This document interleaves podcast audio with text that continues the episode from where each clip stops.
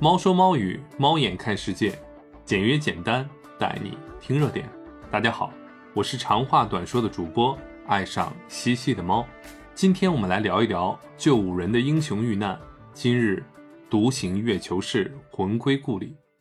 可能很多朋友会问呢，英雄遇难，遇的是什么难？又怎么会和一部电影一样？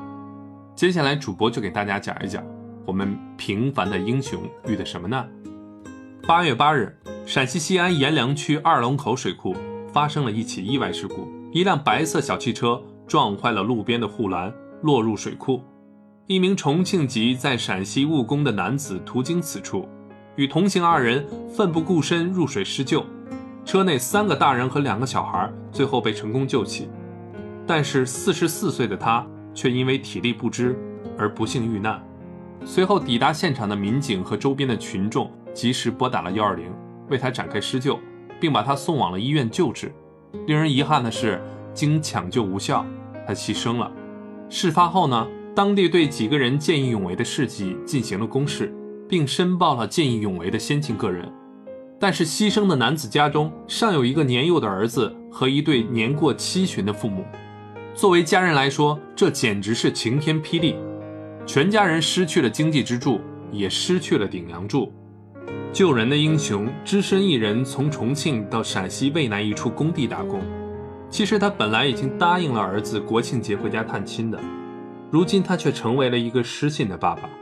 世界上没有从天而降的英雄，只有挺身而出的凡人。他用生命完成最后的托举，和同伴救出落水的五人，最终体力不支。这种舍己救人的精神打动了数万的网友。八月十二日晚，救人的英雄终于回到了家乡。当天，他的遗体告别仪式在他的生前工作地陕西渭南举行。仪式结束后。他的亲属带着他的骨灰就返回了他的家乡重庆。当抵达重庆时，自发前来的迎接群众绵延数百里。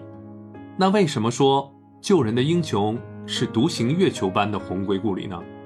因为独行月球啊，也是一个平凡的个体牺牲自己拯救世界的故事。主播也是在八月八日这一天去看了票房已达二十三亿的独行月球，结尾是这样的。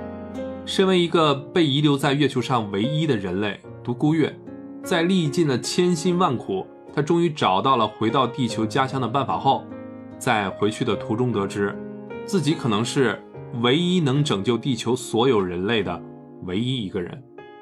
因为小行星要撞向地球，他必须手动驾驶着推进器，带着炸弹和小行星同归于尽。他在得知这样的消息后。同样的没有犹豫的选择了牺牲自己，而且在他撞向小行星时，炸弹必须由地球上的马兰星手动按下按键引爆。